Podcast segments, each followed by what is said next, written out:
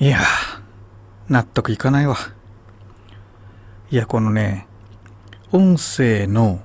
収録についてなんですよ。この間ねちょっとあのパソコンの後ろの配線の整理掃除をしてってでちょっとなんかねたまに接触が悪くなることあってね昨日 YouTube 撮影してこれ音声別撮りでやるんですけど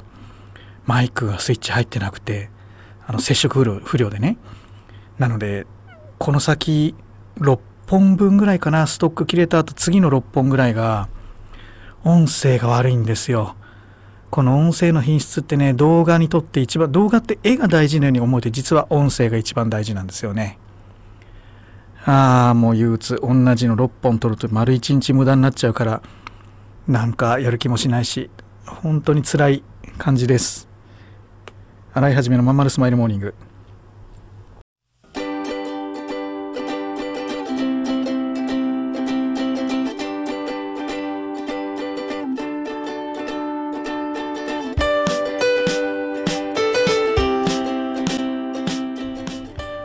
ざいます。新井はじめです。新井はじめのまんまるスマイルモーニング。2023年11月21日火曜日。皆さんいかがお過ごしでしょうか？この番組は毎週火曜日朝8時私新井はじめがラジオを聴きいただいているあなたに1週間頑張るための笑顔やモチベーションをお届けするそんな番組でございます。はいそういうわけで、えー、最終回に向けてのカウントダウンということでですね少しずつ始まっていくわけですけどえっ、ー、とね嬉しかったのがねまあ、意外と多くの皆様からこれすごい聞いてますとかね。残念ですとかね。あの新しいラジオまた聞きますんでなんて言ってくれたりとか結構反響いただけて嬉しいもんですね。やっぱりあの普段こう何て言うのかな反応がわからない分なんか虚しくなるわけなんですけど意外とねそういうのやっぱあるんだなと思ってあのちょっと嬉しい思いがしました。あの不思議なもんでね不思議なもんじゃないんだけどなんかまあ僕のキャラなんでしょうね。あの YouTube のコメントもあとインスタライブやっても全然コメントがつかないんですよ。で他のあの人たちのやってるの見ると僕よりフォロワーさんとか全然少なくてもいっぱいコメントついてたりその反応がいいわけね。SNS にしてもアクティブユーザーが多いっていうか。なんか僕はなんかだらだら人数が多くなったもののやっぱ反応が取れてないっていう。うん。でもこう声かけると意外とみんな「いや実は聞いてますよ」とかね「ずっと聞いてるんですよ」とか第1話から遡って今聞いてますとかね。なんかいろいろお話をお伺いしたりしてあ意外とみんな受け取ってはくれてんだなと。うんけどねあのまあ僕のあの仲良くさせてもらってるまっちゃんのあの YouTube ライブとか見てるとものすごいもうコメントなんかもうスパチャしたって読んでもらえないぐらい数来るしね。本当にあのこの差はなんやっぱ人間力の差なんだろうな。なんか僕みたいな人間でも起業できるっていうこの、えー、何か一つのこう皆さんにとっての励ましになればいいなというのは悪い事例です。はいまあでもまあそんなところでねあのとてもありがたく思います。でこのあの放送がね終わって配信に切り替わるわけですけどもえー、まあ続けてはいきますので何らかの形で。はいでねこれ、まあ、前も申し上げましたけど何が一番僕にとって楽になるかというとこの配信のね録音することもまあ大変っちゃ大変なんですけど何が大変かって編集なんですよ編集とあとその時間内にきちっと終わらせなきゃいけないってそこなんですよね。うん、だからだらだら喋ってだらだら適当な早くなったり短くあの短くなったりなんか日によってはすごい長くなったりとかそういうのが許されるんであればね随分楽なんですよね無編集でいけるから。うん、まあその辺りで、えー、だいぶちょっと楽になるのかなと、えー、あと毎週何曜日とか決めないでねあの思いついた時にできればいいかなとか何かホットなニュースがあったらすぐできればいいかなとかそんな風にまあ思ったりしているところでございます。何してもねこれ聞いてるメンバーもまあビジネスとか企業に興味ある方多いと思うんで自分でこう自分を PR できるメディアを1個持つ。自由に発信できるメディアを1個持つっていうのはとっても大事なことだと思うのでこの音声配信ねぜひぜひ、えー、挑戦してみてください、えー、大したあの設備もいらないしパソコンに向かって喋ってるだけですからねあのそんな難しいことでもないので、うん、なんかねやってみていただけた方がいいかなと。でまあ、使い分けとしてはあの多くの芸能人さん芸人さんがやってるようなやつと同じでいいと思うのね。YouTube とか、えー、まあ僕の場合は本とかそういうのはまあまあ言ってみれば表ですね。でラジオはその裏話とか、うん、なんかそういうふうに使い分けられたらいいかななんていうふうに気がします。洗い始めのまんまるスマイルモーニング。この番組は東京豊島区池袋 87.8MHz 池袋 FM のスタジオからお送りしております。本日もよろしくお付き合いください。お母さん友達の家行ってくる。あら行ってらっしゃい。いつ頃迎えに行こうかしら。迎えって勘弁してよ。私もう中学生だよ。あと夕飯いらないから。あらそう。娘を見てなんだか寂しい気持ちになった。私が必要とされなくなる日も遠くないのかもしれないと。役目を終えた私は何をするべきなんだろう。そんな時かつて眠らせていた気持ちが蘇ってきた。そうだ私やりたいことがあったんだ企業18はやりたいことをやりたいと望むあなたを徹底サポートするコミュニティサロンです。皆様へ起業に関する知識やノウハウを伝え最小限の時間と投資で自力で稼ぐ力を身につけていただくことをお約束します。自分の好きなことで楽しみながらビジネスを立ち上げてみませんか？企業18で検索。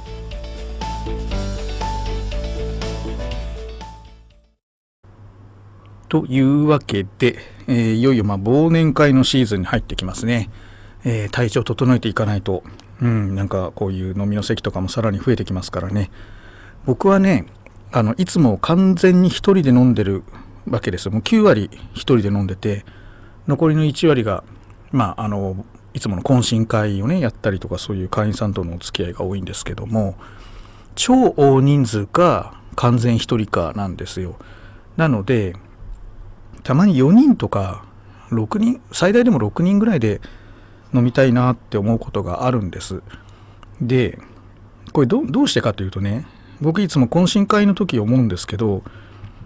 こう大勢いるからグループでこう分かれちゃうでしょ？でみんな違う話題になっちゃうんだよね。一つの例えば8人テーブルで44で分かれちゃってたりとか。でこう僕なんかもこう何ていうのかなこうどんどん席を移動してなんかお酌して歩くみたいなことを絶対にしない 性格なのでずっと同じ席に端っこに座ってるわけですよ。でまあ僕の近くに来てくれた方もまあお話いろいろさせてもらっててそんなに動き回るわけではありませんからだから、まあ、話せなかった人がまあ不安不安不安不満か不満に思ったりとかあとあのうん、不満に思われるのが嫌だからって言って僕と全然話さないとか なんか、うん、なんか変な感じになるんだよね。だから一つのテーブルで共通の話題でみんなで話せるぐらいの人数間で飲めたらいいなと。で誰かが回してくれて、えー、僕が裏回しぐらいをやればちょうどいいのかなとか。なんかそんな風に思ったりするんですよね。それでえー、まあいくつかあ声をかけて、えー、やりましょうかなんてことになったりしてるんですけどそうするとねどんどんどんどん人数が増えていっちゃってまたいつもと同じみたいになっちゃうんだよ。それそうするとまたなんかさまた2つに分かれるのみたいになっちゃうんだよな。だからねほんと4人ぐらいで集まる会を、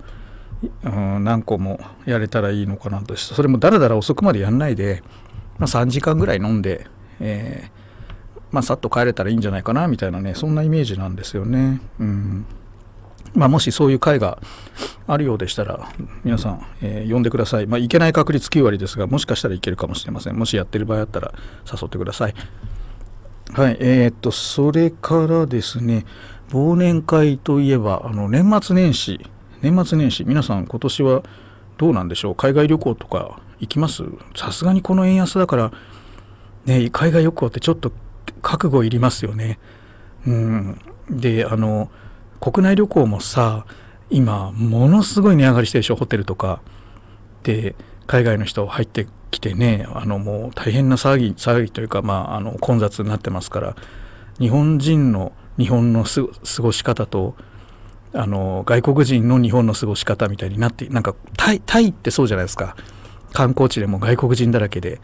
物価高くてけど地元の人はね安いお給料の人がまだ多くってでその旅館とかでベッドメイキングとかしてるみたいな。なんかなんか日本が東南アジア化してるなーなんて思ったりするんですよね。うん、別にタイが悪いわけじゃなくてねタイは僕も大好きですしタイ人の友達もねたくさんいるんですけど、うん、なんか日本がそういう風になってきてるなって。だってホテルなんかビジネスホテルみたいなところが1泊3万とか4万とかになっちゃうんだよね。あの観光地だと、うん、なんかすごいなと思います。ね、で僕はまああのいつも通り、えー、年末年始はちょっと仕事をねあの思いっきりやる時間にします。今年は。来年は、うん、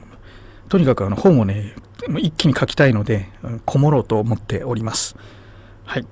えー、なので皆さんがそれぞれですね年末年始のなんか面白い予定とかすで、えー、に立っているようでしたら。はい。是非コメント欄で私はこうやって過ごすよみたいなの教えていただけると嬉しいですね。うん君の企画だけどさなんつうかさ熱意がないのよ。こうしときゃ満足してもらえるだろってのが透けてるんだわ。ある意味一番ダメだよね。申し訳ございません。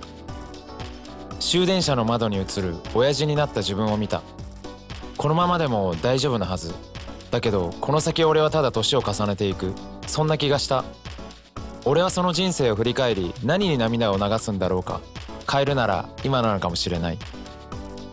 企業ワンエイトは起業したいと考えている会社員を徹底サポートするコミュニティサロンです。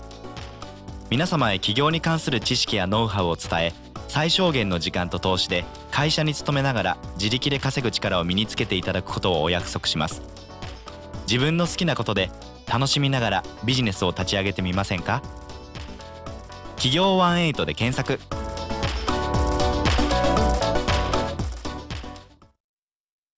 はい、そういうわけでエンディングです。えー、っとね、エンディングのテーマはね、今ちょっとだけ話題になってるあの詩人逮捕系 YouTuber についてのお話。えー、っと、皆さん知ってますかね？詩人逮捕系 YouTuber って。あの、池袋の駅とか新宿の駅で痴漢と捕まえたり、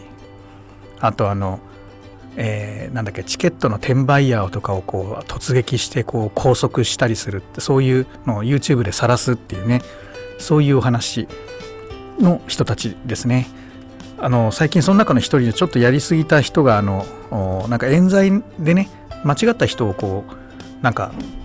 と捕まえちゃって晒しちゃったみたいで名誉毀損で逮捕されたんだよね。で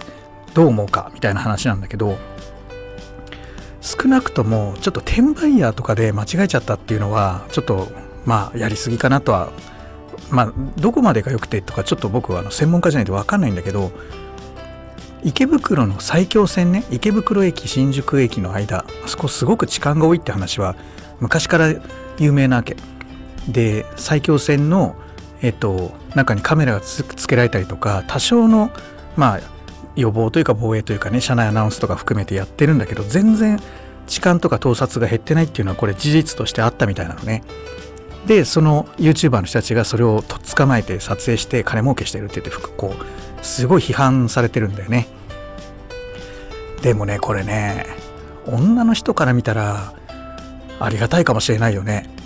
ただ駅のホームでこう制圧って言ってこう逃げる人をとっ捕まえてこう羽交い締めにしてみたいなことやるんだけどそれがちょっとやりすぎなのかなみたいに叩かれたりしててね。うん。だお金儲けのためにやそういうことやってんなみたいなね。私人逮捕なんてその権力の乱用でその危ないんだみたいなそういういろんな議論があるんだけどね。うん。これね本当に難しい。やってることはねやっぱすごい素晴らしいことだと思うんですよ。その痴漢をと捕まえる。ただ冤罪の可能性そことそのいわゆるその制圧と呼ばれる行為ね。ここだよね。うーんなんかねどどう思いますかとかね聞かれたところでねちょっとどっちも何とも言えないね。ただ基本的にはちょっとね規制される方向に行くみたいでまあ痴漢してる人はほっとしてるんじゃないでしょうかね。でこれどうなのって思いません。ね。もうちょっとなんで鉄道の会社側がうんあのしっかりと防衛策をねやるべきだよね。うん。で詩人逮捕系の YouTuber の人たちもその制圧っていうのをなんとかね解決できればなって感じですかね。はい、えー、私の見解こんなところです。はい。じゃあ皆さん今日も満員電車大変でしょうけど頑張っていってらっしゃい。またね。